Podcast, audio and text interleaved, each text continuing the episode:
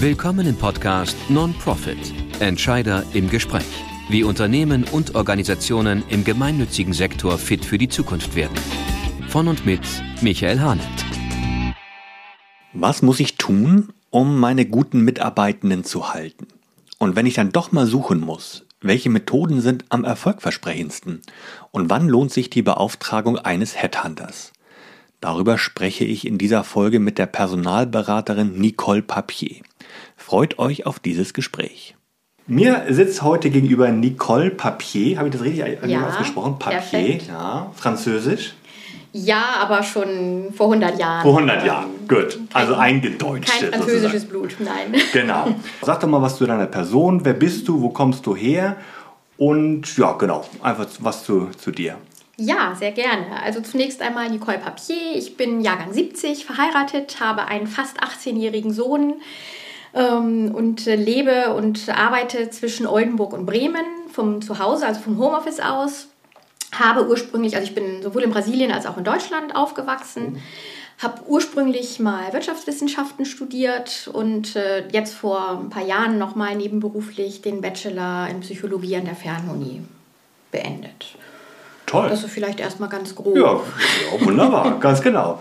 Ähm, und äh, dann sag doch nochmal was zu deiner beruflichen Laufbahn. Ja. Also, ähm, wie, wie, war so deine Entwicklung? Ganz langweilig eigentlich. Also, ich war tatsächlich nach, dem, nach der Uni direkt äh, bei einer Unilever-Tochter, also in der Nahrungsmittelbranche, für drei Jahre tätig und bin über die Schiene ins Personalwesen gerutscht, kann man wirklich so sagen, durch Zufall.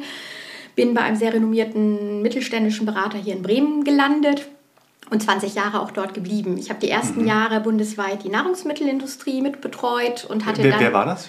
Äh, bei Peter Braun. Peter Braun, genau. der, der, ist ja, glaube ich, auch sehr bekannt hier in, in Genau, Bremen, das ne? ist schon mhm. eine sehr gute Adresse und mhm. äh, ja, habe die ersten Jahre auch, wie gesagt, exklusiv für Herrn Braun gearbeitet und bin dann durch, nach meiner Elternzeit äh, ins, zu seinem Partner ins, gerutscht, durch Zufall eigentlich, der selbst als Pastorensohn sehr stark im diakonischen, aber eben auch ganz allgemein im Non-Profit-Bereich tätig war. Ah, ja. Und habe dann wirklich, äh, ich kann, ich glaube, elf Jahre äh, mit Fokus in diesem Bereich gearbeitet. Hätte das wahrscheinlich auch bis zu unserer gemeinsamen Rente weiter durchgezogen, obwohl ich im Hinterkopf immer noch so überlegt habe, ob ich mal Quereinsteiger werde, mhm. Richtung Sozialwesen. Also ich merkte schon, mein, mein Herz geht in die Richtung. Ähm, ja, und als mein Vorgesetzter dann aber vor mir in den Ruhestand ging, stand für mich dann auch die Frage an, was mache ich? Und ich habe das dann als Schritt genutzt, zu sagen, okay, dann gehe ich auch äh, versuche mich ein bisschen mit der Selbstständigkeit, das war der ursprüngliche Plan, und versuche über Praktika den Quereinstieg zu bekommen. Ja.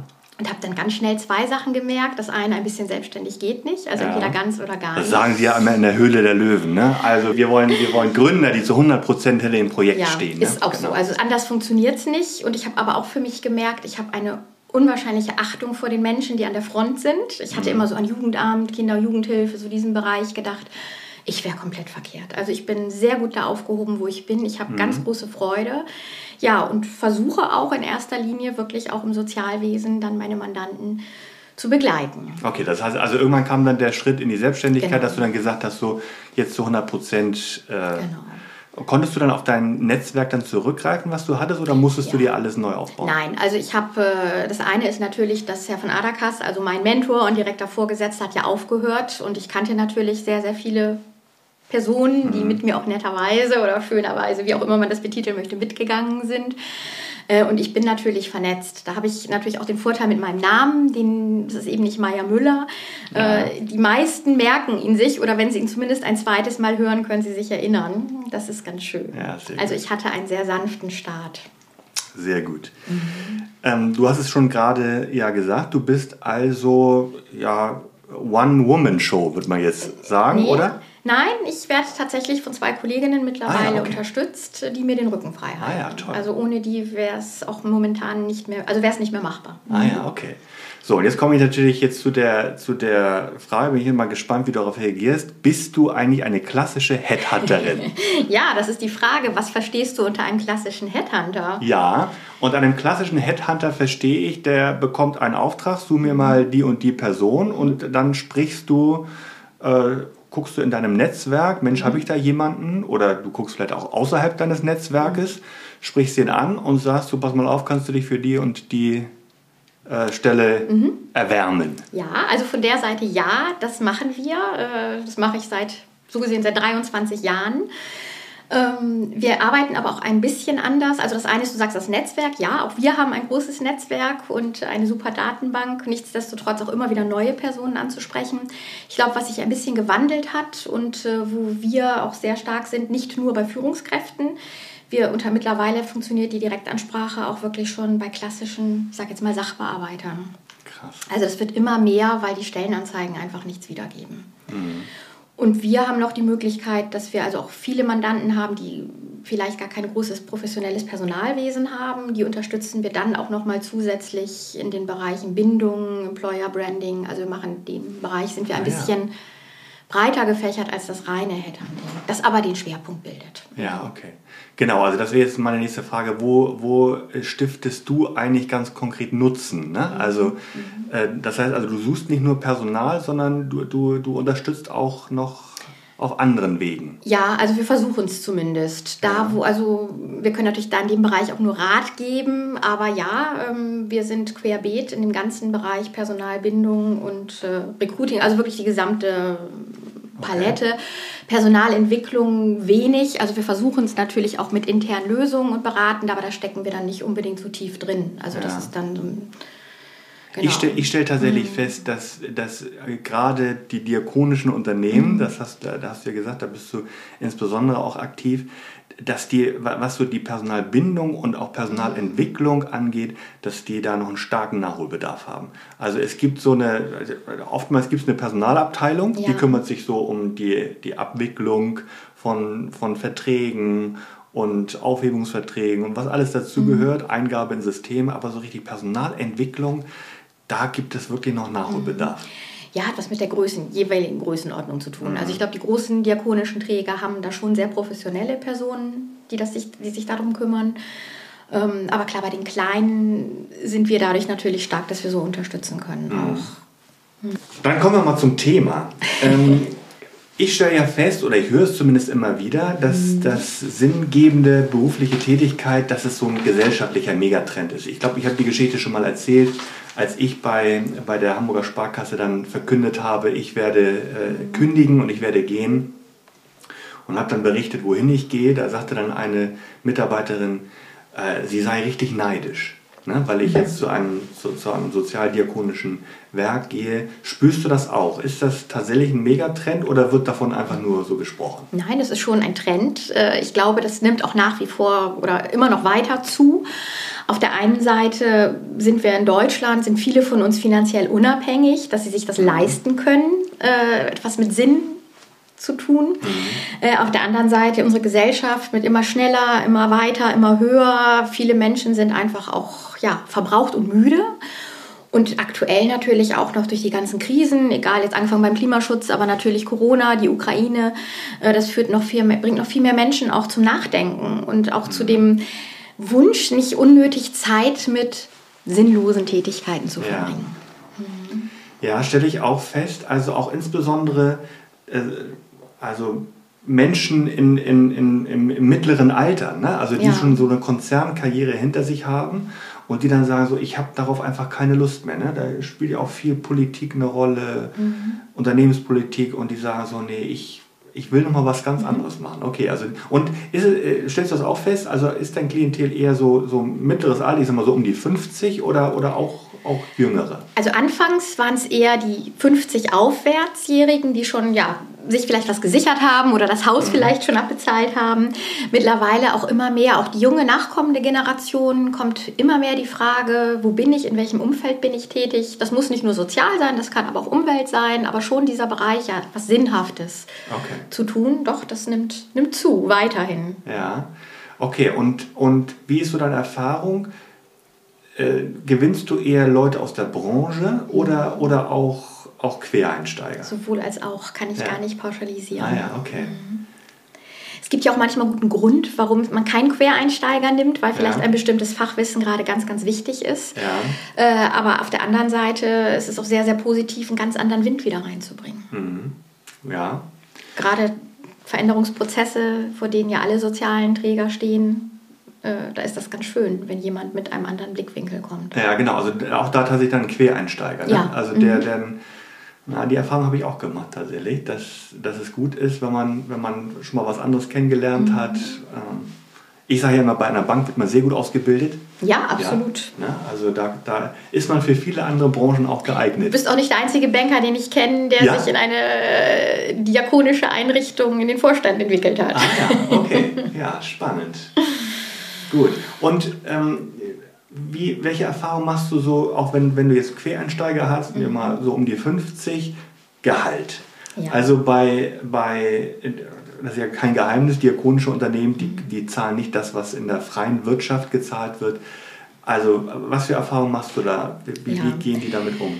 Also natürlich ist das immer noch ein Thema und auch deswegen bekomme ich die eine oder andere Absage, wenn ich an einen Quereinsteiger Einsteiger gehe.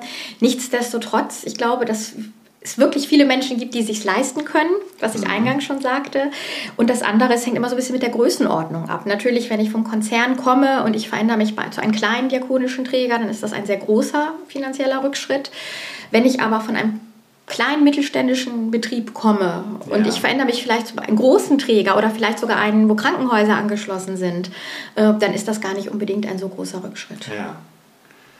Das stimmt. Also in der, in der, in der Diakonie, klar, werden jetzt keine, keine Riesengehälter gezahlt, Mhm. aber, aber so groß ist dann der, der Unterschied dann auch nicht. Ne? Sie sind tarifgebunden und Genau. äh, je nach Position und wie gesagt, je nachdem, wo man, hin, wo man herkommt und wo man hingeht. Genau. Ist ja vielleicht nochmal ein wichtiger Hinweis, also auch an all diejenigen, die sagen, die sich vielleicht auch mit diesem äh, mit dieser Fragestellung mal, mal beschäftigen. Es muss nicht immer so sein, dass man jetzt große, ganz große Gehaltsabstriche machen muss. Nein, kann passieren, Ja, kann passieren, aber, genau, wie du es ähm, gerade gesagt hast. Ja. genau. Okay, sehr gut. So, und, und welche Erfahrung äh, machst du dann? Also wenn du Quereinsteiger gewinnst, die jetzt von einem Konzern zum Beispiel in ein, ein Non-Profit-Unternehmen gehen, so, die begleitest du ja wahrscheinlich noch ein bisschen, Ja. bisschen weiter. Also, welche Erfahrung machst du mit denen? Wie, wie kommen die mit dieser Umstellung klar? Ja, also ich glaube, ganz wichtig ist, dass die begleitet werden. Das ist eine ganz, ganz große Persönlichkeitsgeschichte. Also man hat ja oftmals diesen Wunsch, ich will ganz anders arbeiten, ich will ganz anders agieren und erleidet dann doch so einen kleinen Kulturschock und alte Gewohnheiten kommen manchmal raus. Dieses reine, ja, nur, nur profitorientierte Denken und Handeln vielleicht. Ich glaube, auch ganz wichtig ist eben da, was die Führung anbelangt, diese Personen gut zu begleiten und auch zu schauen, also gerade auch Umgang mit Ehrenamtlichen zum Beispiel, ist ja was ganz Neues. Und äh, das ist natürlich, da kann man nicht genauso führen, wie man das vielleicht äh, bei der Bank getan hat. Ja. Und äh, dass diese Personen da auch begleitet werden müssen. Und man muss auch aufpassen, dass die selbst nicht diese Enttäuschung erleben, dass sie vielleicht denken, oh, jetzt komme ich aus so einem rein profitorientierten Umfeld, jetzt komme ich ins Sozial und jetzt ist alles schön und gut und alle sind ganz lieb miteinander. Das ist ja auch nicht so. Und ich persönlich finde ja auch die Herausforderungen im Sozialwesen teilweise sehr, sehr viel größer als in der Wirtschaft, weil man ja diesen, man muss ja trotzdem, die Zahlen müssen ja trotzdem stimmen. So ist es. Genau. Äh, und da kann ich dann aber nicht einfach mal eben hingehen mit der Keule und äh, ja, alle entlassen oder sonstiges. ja, Also, genau. Ja, man, man muss mit den Menschen auch anders umgehen. Absolut. Ne? Also äh, im, im Konzern, da kannst du dann wirklich mal eine Ansage machen. Genau. So, äh, und ich habe so die Erfahrung gemacht, auch in einem diakonischen Unternehmen oder Non-Profit-Unternehmen, da, da muss man, ist man noch mehr darauf angewiesen, die Leute Mhm. mitzunehmen und auch Dinge zu erklären. Ist ja eigentlich ist ja gut für die Absolut. Führungskultur. Ne? Absolut. Mhm. Äh, Gibt es denn Qualifikationen, die ganz besonders gesucht werden, so in, Mhm. in, in Non-Profit-Organisationen? Beobachtest, du, dass bestimmte Problemstellungen so vermehrt auftreten, für die Mitarbeitende mit Lösungskompetenz gesucht werden? Also ich glaube, die größte Herausforderung sind die Change-Prozesse, dass sich das, die Anforderungen gar nicht mal von der reinen Fachlichkeit so geändert haben, sondern hauptsächlich an die Person selber. Also diese Unsicherheitstoleranz mitzugehen, die Veränderungsprozesse zu machen, diese Dynamik einfach auch mitleben zu können. Ich glaube, das ist mittlerweile die allergrößte Herausforderung. Und Früher, sage ich jetzt mal, äh, wenn ich jetzt einen Bereichsleiter, ich sage jetzt mal, gesucht habe für die Kinder- und Jugendhilfe, dann war das ganz klar ein Pädagoge. Mittlerweile kommt immer mehr die Frage, kann man nicht auch einen Betriebswirt nehmen? Äh, also, dass diese Mischung aus beiden Kompetenzen gesucht wird. Also sowohl aus der pädagogischen zum Beispiel als auch aus der kaufmännischen Fachlichkeit. Also der Anspruch ist ein anderer geworden. Weil eben doch in gewisser Weise so die, die Profitabilität noch eine größere Rolle spielt. Also wird auch, werden auch insbesondere Menschen mhm. so mit, mit, mit wirtschaftlichem Hintergrund gesucht. Ja, auch bei vielen, also bei vielen Positionen zumindest Personen, die auch bereit sind, äh, mit in Zahlen zu denken. Ja. Ich glaube, was man häufig hat, oder auch wenn ich an die Pflege denke, die meisten, die in diesen Beruf gegangen sind, sind es ja vielleicht mal aus einer Leidenschaft gegangen, um Menschen zu pflegen oder als Pädagoge, um zu helfen. Und da kommen natürlich durch Qualitätsmanagement oder durch behördliche Anforderungen, durch finanzielle Anforderungen so viele andere Bereiche dazu, wo viele Menschen erstmal gewonnen werden müssen, da auch mitzugehen und auch die mhm. Bereitschaft mitzubringen, mhm. Von ihrer reinen Profession wegzugehen, um sich mit Aufgaben zu beschäftigen, die eigentlich gar nicht in dem Bereich liegen, ja. für den sie sich eigentlich mal ausgebildet haben. Ja, ja und da sind wir dann, ja, mhm. sag mal. Nee, ich würde ich würd sagen, das ist wahrscheinlich auch die Erfahrung, die ihr macht. Oder? Genau, genau, das ist auch die Erfahrung, die wir machen. Und da kommen wir ja wieder zu diesem, zu diesem Führungsthema eigentlich zurück, weil, weil genau wie du, das, wie du das gerade gesagt hast, also Menschen sind in einen Beruf gegangen, weil sie zum Beispiel in den pflegenden Beruf, weil sie, weil sie, weil, weil, der, weil sie den Menschen helfen mhm. wollten. So. Und im Laufe der Zeit ist eben auch diese wirtschaftliche Komponente ja. dazu gekommen. Ich erlebe das bei unseren ambulanten Pflegediensten. Äh, den, den muss man dann schon sagen. Also ihr macht bitte nur das, wofür ihr auch bezahlt ja. werdet. So. Und, und, und ich kann das auch verstehen, dass sie sagen, ja, ich sehe aber die Not, die da, die da ist und die vielen anderen Dinge, die man noch tun könnte. Aber es wird halt nicht bezahlt und darauf mhm. müssen wir eben, müssen auch diakonische Einrichtungen achten. Ne? Genau, und ich glaube, deswegen ist wirklich der Führungsstil ganz wichtig bei einer, also bei den sozialen, also ist eigentlich überall wichtig, das finde ich, ja. sollte man nicht mal nur verallgemeinern, aber da vielleicht nochmal ganz besonders. Ähm, und eben der Typ Mensch. Und deswegen meine ich, man kann gar nicht mehr sagen, die eine fachliche Qualifikation, sondern es wird querbeet gesucht. Ich meine, ja. wir sprechen von Fachkräftemangel. Das ist aus meiner Sicht gar kein Fachkräftemangel, das ist ein Personalmangel ganz allgemein. Mhm.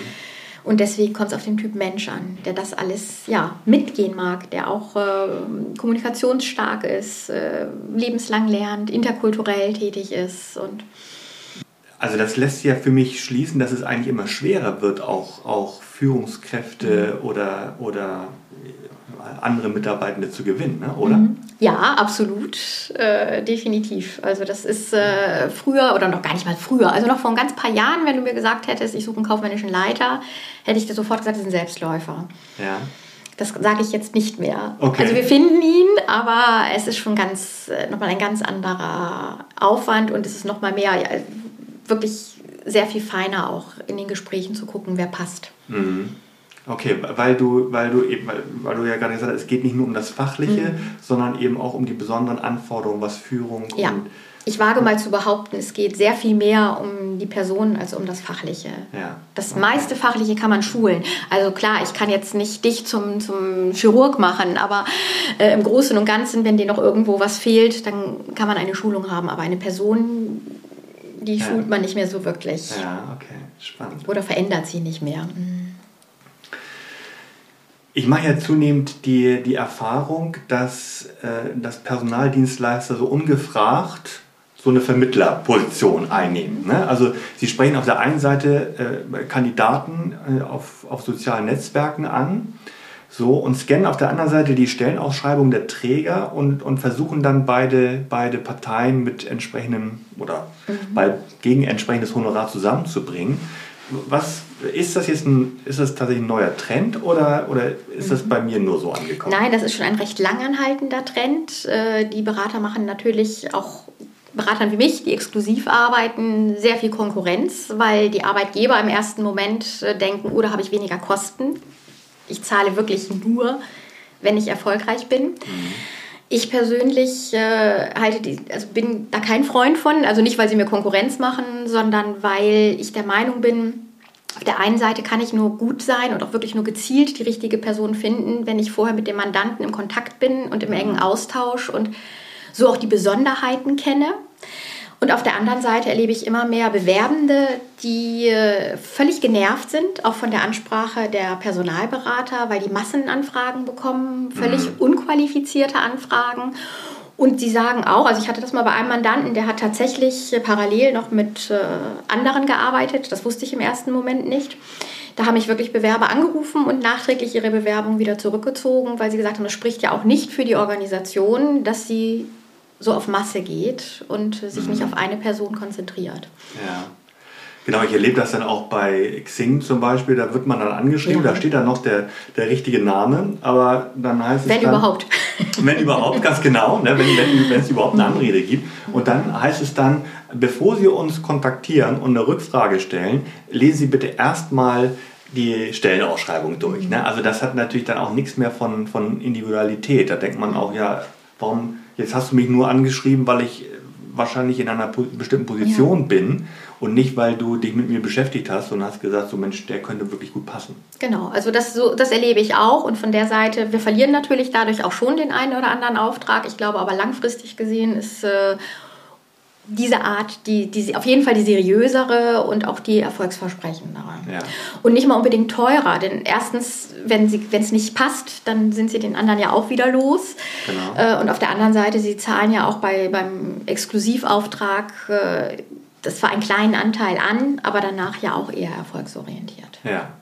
Okay, das heißt also, dein Geschäftsmodell besteht eher darin, dass du, dass du dich auch aktiv mit Menschen, also um, um, um mit Führungskräften triffst zum Beispiel, mhm. mit potenziellen, dass du sie ansprichst ja. und äh, dass du dir so erstmal auch, machst du das auch so, ohne dass du vielleicht schon eine bestimmte Position äh, im, im Hinterkopf hast?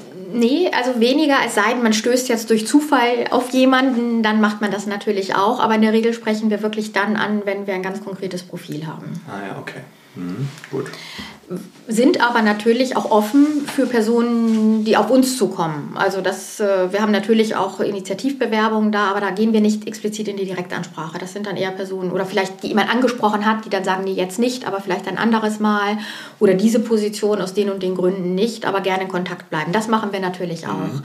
Aber gezielt sprechen wir nur an, wenn wir Positionen haben. Okay.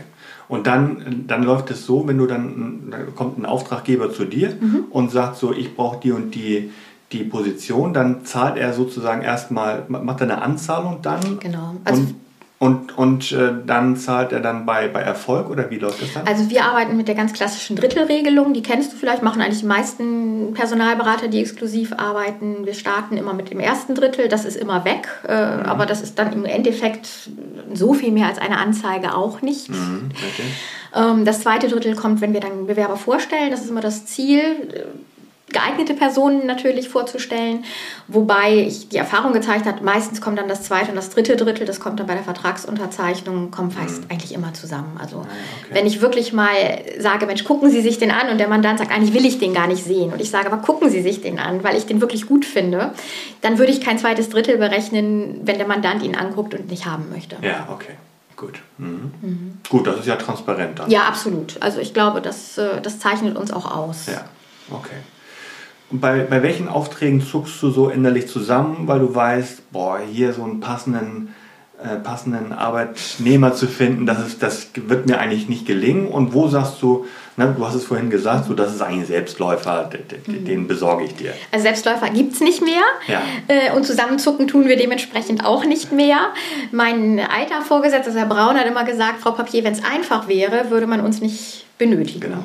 Und von der Seite ähm, Du ja. stellst dich eine Herausforderung. Wir stellen uns eine Herausforderung, was wir aber auch immer machen. Wir kommunizieren sehr transparent, auch mit dem Mandanten, äh, ob wir überhaupt eine, also wie wir die Erfolg, also ich gebe keine Erfolgsgarantie und ich schätze auch schon den Markt ein bisschen, also ein. Und ja. ich, wir bieten zum Beispiel auch an, dass wir sagen, okay, Sie haben jetzt vielleicht zwei, drei Bewerbungen bekommen, sind aber nicht hundertprozentig begeistert. Sie möchten uns jetzt keinen vollen Auftrag erteilen, weil Sie ja Bewerber haben. Dass wir sagen, okay, wir vereinbaren mal einen Durchlauf. Ich sage jetzt mal als Beispiel rund um Bremen, wen finden wir vielleicht noch als Alternative? Mhm. Also, dass wir dann einfach ganz normal auf Honorarbasis arbeiten, also mit mhm. Stundenlohn. Das ist für viele attraktiv, um einfach nochmal so einen Abgleich zu haben oder um zu sagen, okay, ich habe hier wirklich die Region abgegrast. Ja, okay. Und, und wo würdest du sagen, also äh, du hast ja gerade gesagt, wir geben eine Einschätzung ab und ja. wo sagst du, oh, also das wird, das wird eher schwierig, jemanden zu, zu gewinnen? Ich glaube, je spezialisierter die Personen sind, mhm. einerseits, äh, das ist das eine. Und ich glaube, das andere ist natürlich, was ist das für ein Mandant? Was bietet der mhm. wiederum seinen Mitarbeitenden? Was hat er für einen Ruf? Was hat er für Kununu-Bewertungen? Ja, ja. äh, da muss man schon dann vielleicht das eine oder andere Mal nochmal anders arbeiten und herangehen. Oftmals sind ja auch Bewertungen alt und ich meine, wer schreibt die? Das sind ja die, die unzufrieden gegangen sind. Genau. Das ist dann wieder der große Vorteil bei der Direktansprache, dass man dann natürlich dann auch solche Menschen, dass man was dazu erzählen kann, wie die Situation gerade ja. ist. Ja, okay. Aber dann sind wir schon bei der nächsten Frage. Also was müssen denn Non-Profit-Organisationen bieten oder mhm. wo müssen sie sich entscheiden, damit sie wirklich die, die guten Leute gewinnen? Weil, weil das ja. ist ja, also äh, wir erleben das ja insbesondere auch in der Pflege. Da ist es unheimlich schwer, schwer Menschen, Menschen zu gewinnen. Mhm. So. Ich glaube, es ist ein Blumenstrauß. Es ist nicht die ja. eine Lösung. Ich glaube auch, dass es keine kurzfristige Lösung gibt, sondern dass man mittel- bis langfristig rangehen muss. Die Organisationen übertreffen sich ja gerade alle selbst, egal ob die Non-Profit oder die Profit-Organisation mit Benefits. Also es wird ganz mhm. schwierig, einen Benefit zu finden, den nicht vielleicht der Nachbar ebenfalls mhm. anbietet. Von der Seite glaube ich, dass eigentlich die Hauptlösung dahin geht, einen, sich einen guten Ruf als Arbeitgeber und einen Namen als spannender Arbeitgeber zu erarbeiten. Das heißt durch langfristige Personalbindung einerseits, andererseits aber auch äh, den Menschen das zu bieten, was ja, was, was möchte ein Mitarbeitender? Und ich sage jetzt mal Thema Selbstbestimmung ist, glaube ich, das, was den meisten ganz wichtig ist. Ich habe mal Studien gelesen, dass es sogar gelingt, Dienstpläne in Eigenregie zu erstellen, ohne dass das eine Einrichtungsleitung tun muss.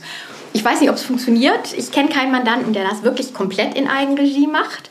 Es gibt natürlich immer so die Tendenzen dahin.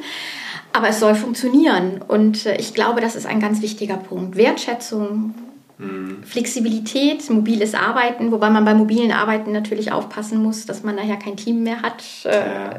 Die Kehrseite, also da bin ich, ich finde, das muss ausgeglichen sein. Ja. Aber ich glaube, das sind so die Themen Transparenz und Kommunikation, der Führungsstil. Ich glaube, da müssen sich die Organisationen wirklich warm anziehen und das auch bieten. Und ich glaube auch die Führungskräfte entsprechend schulen. Ah ja. Interessant. Weil, also das hört man ja auch gerade von der, von der jungen Generation, dass die, äh, die, die lassen sich jetzt nicht äh, einfach mehr was sagen. Ja. Ne? Also mach mal dies oder mach mal das, genau. sondern, sondern das höre ich bei dir ja auch raus.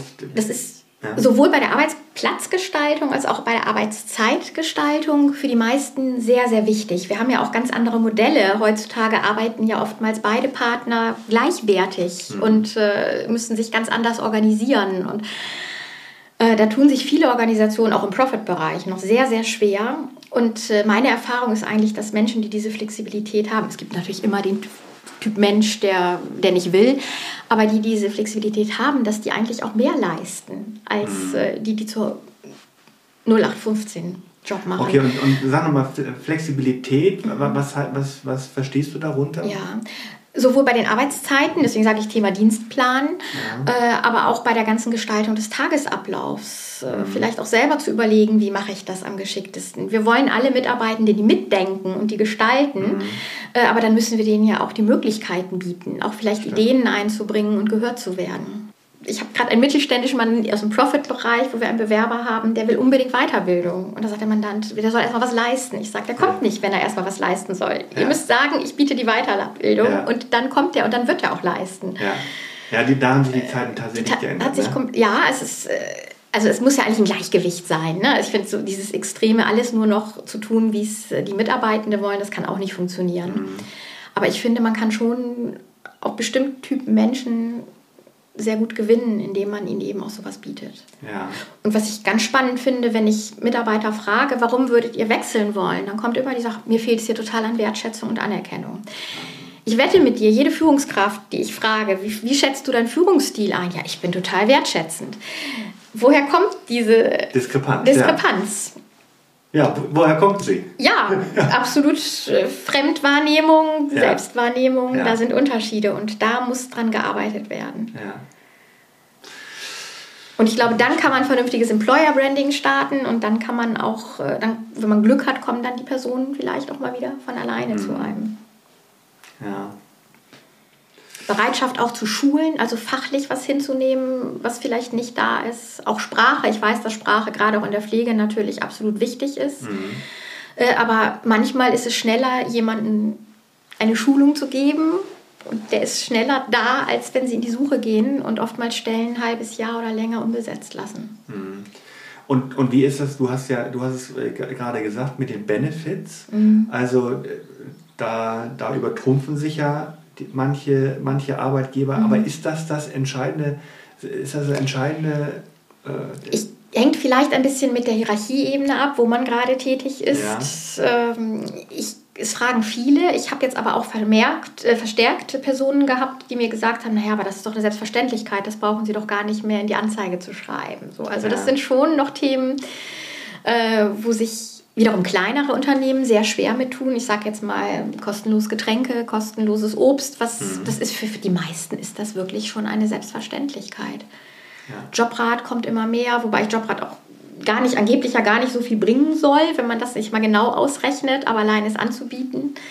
Also wir bieten es an und es bringt auf jeden Fall sehr, sehr viel. Ja, ne? also ich, ich finde das auch ja. toll, also weil das ja. sind ja auch Sachen, die, die sind gut für die Umwelt, die fördern ja auch die Gesundheit der Mitarbeitenden. Ich meine, ja. was kostet der Tag Krankheit? Äh, ganz genau. Und von der Seite finde ich solche Benefits natürlich auch sehr sinngebend, also sehr sinnvoll, nicht sinngebend, sondern sehr sinnvoll. Ja, okay. Profitiert der Arbeitgeber genauso von. Ja.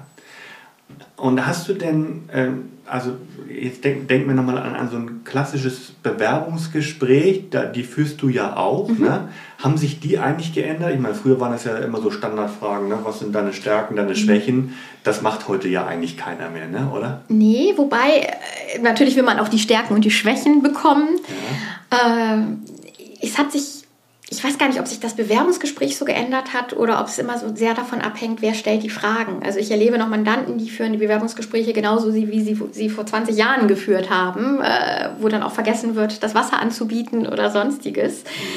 Ähm, ich, ich, persönlich führe die Bewerbungsgespräche sehr, ich versuche sehr an die Person zu kommen. Ich bin ja in vielen Bereichen auch ein Fachidiot. Also ich, äh, ich suche einen ITler. Ich weiß ganz grob, ich kann natürlich mit ein paar Stichworten äh, erzählen, was der ITler können muss, ja. aber im Endeffekt kann ich diese Fachfrage gar nicht so stellen. Also konzentriere ich mich auf die Person. Was hat die für Vorstellungen, für Wünsche, um dann ein Bild zu bekommen, ob sie hineinpassen kann. Mhm.